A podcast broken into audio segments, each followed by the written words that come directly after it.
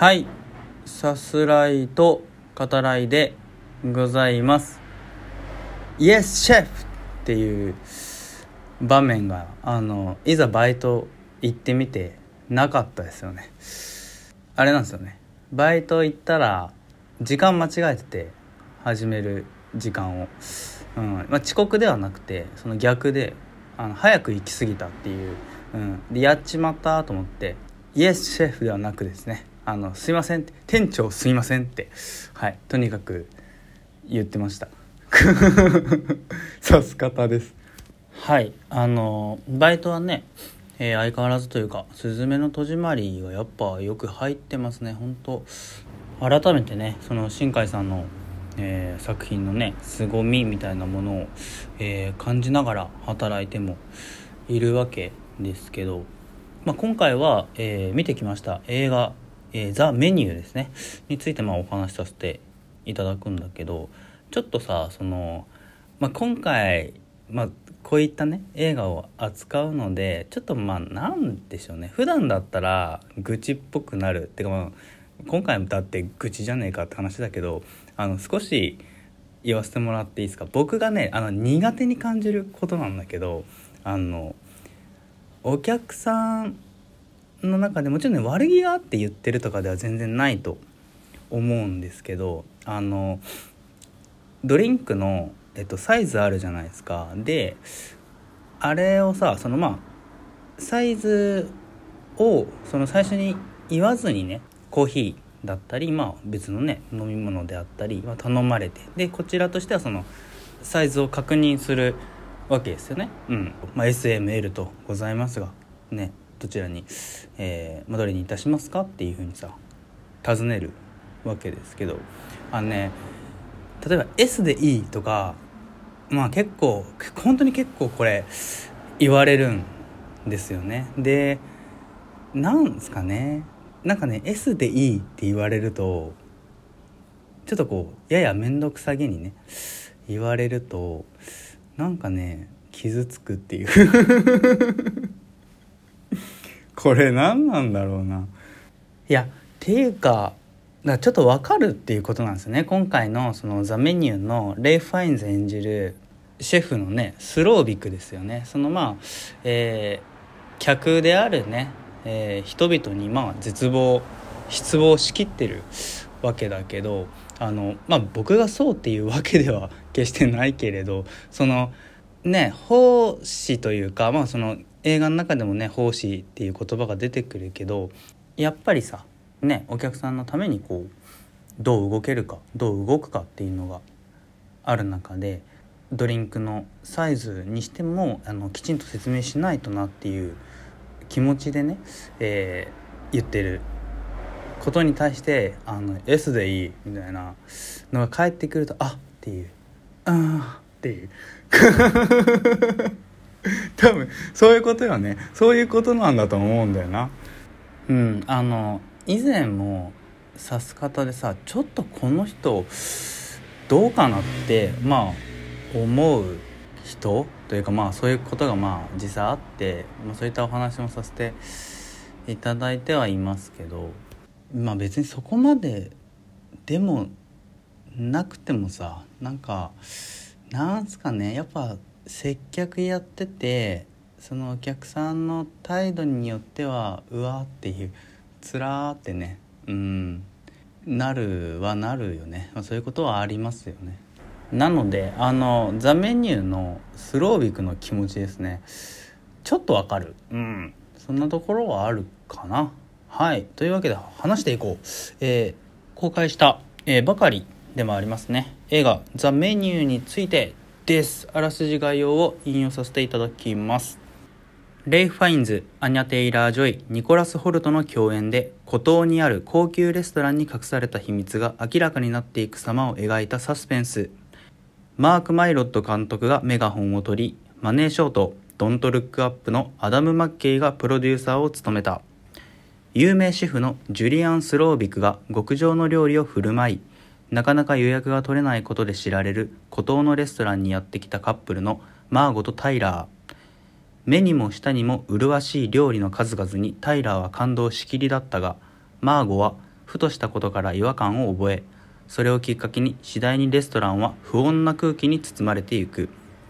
レストランのメニューの一つ一つには想定外のサプライズが添えられていたがその裏に隠された秘密やミステリアスなスロービクの正体が徐々に明らかになっていく。となっております。はい。あと、えー、収録時間6分ほどですね。6分で話し終えるんだぞさす方。イエスシェフうるさい。もううるさいけどね。はい。あのさまざまなね事件の起こる、えー、映画でもありますけどちょっとそのストーリーですねあの、まあ、ネタバレにどうしてもねなってくるのであの引用させていただいたあらすじ以上のことは、えー、今回はお話ししないようにね、えー、していこうかなと思いますけどでもあの今作ですねシンプルに超面白いですね。はい。で、えっと、概要にもあった通り、あの、以前のね、えっと、お礼トークでちょっとお話しするつもりだったんですけど、忘れてたことで、あの、今作ですね、アダム・マッケイが、えー、プロデュースを務めていますね。えー、指す方では、ドントルックアップね、えー、監督作、えー、についてお話しさせていただいてもいますけど、あと別の回でね、えー、マネーショートについても触れていますね。笑えるんだけど笑えねえっていうねシニカルかつ、えー、理知的なねそんな風刺の効いた、えー、作品をね、えー、作り続けていますけど、うん、あの今作でもこれまあだいぶ語弊があるし雑な言い方になるけど、えーまあ、金だけ持ってるアホなやつですね。はい。えー、とか、えーまあ、現在の資本主義への、まあ、疑念や怒り、うん、はい。あのこれ今回のそのザ・メニューにあの寄り添ったね言い方になりますけど、まあ、あのそういったものがこう描かれるのはアダム・マッケらしさでもあるかなっていうのはやっぱちょっとね、えー、思ったりしましたね。そのアダム・マッケの携わる作品にあるそのキングスマンばりのっていうか その紳士的なってことそんな行き過ぎなくてもいいからあの普通にマナーよく生きていこうよっていう、えー、マインドですよね。そこはねあの、まあ、一貫してるなと、えー、感じましたね。はい。で今作は、えー、舞台ですね、え、が高級レストランで物語も、えー、その室内でね繰り広げられていきますね。なので演劇的な、えー、ワンシチュエーションものと、えー、言えるかなと思いますね。6品目ですね。その劇中出てくる、えー、料理、えーまあ、フルコースがね振る舞われるわけですけど、えー、その6品目、えー、男の過ちっていうね、えー、料理がまあ女性だけにこう出されるんだけど、えー、女性たちがね、えー、口にしている間、えー、男どもは森で追いかけっこっていうね、えー、追いかけ回されるっていうね序盤のシーンがあって、まあ、レストランに入ってその追いかけっこがねあるまでさらにその後も含め、えー、ほぼほぼねずっと室内で、えー、撮られてますね。サスペンスとして、えー、逃げられない緊張感ですねがあると同時に今作はその先の展開の読めなさっていうのもあってまさにその次の料理を待つような、えー、じりじりとしたね、えー、気味の悪さが本編全体にね漂っているわけですね。普通の食事だったらその料理が来た時って安心感がねあったりしますよね。あ来た来たっていうさ。なんだけど、えー、今作の場合、えー、料理イコール、えー、事件と言ってもいいですかね。それがね、えー、僕たち観客に振る舞われるため、えー、ハラハラが止まらないそういう構成になっていますね。はい。で、えー、レイ・ファインズ演じるスロービクシェフですね、えー、客イコール、えー、人々に失望絶望し、えー、彼らに尽くす奉仕の役割やその喜びですねを見失っているキャラクターですね。そしてまあとある計画をね遂行するためにまさに最後の晩餐ですね。を作中の、えー、客たちにまあ振る舞うと。で、えー、客たちはその傲慢さを秘めているわけだけどそのレストランの客として来ることによって料理をね待つ間の、えー、会話であったり料理に対するまあ愛情のなさっていうんですかね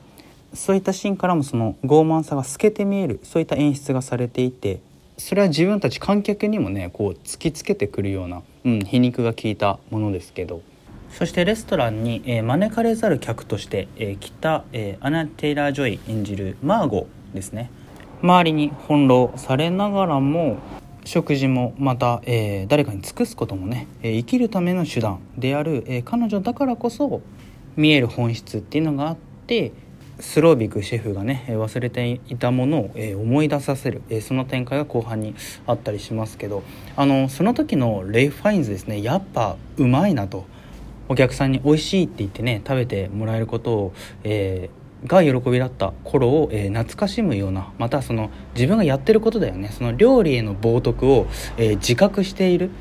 表情や瞳でねそれを表現してましたけどはいシェフの家の内装のおぞましさこれぜひ見て必見です。映画館でお召し上がりくださいませ。ではまた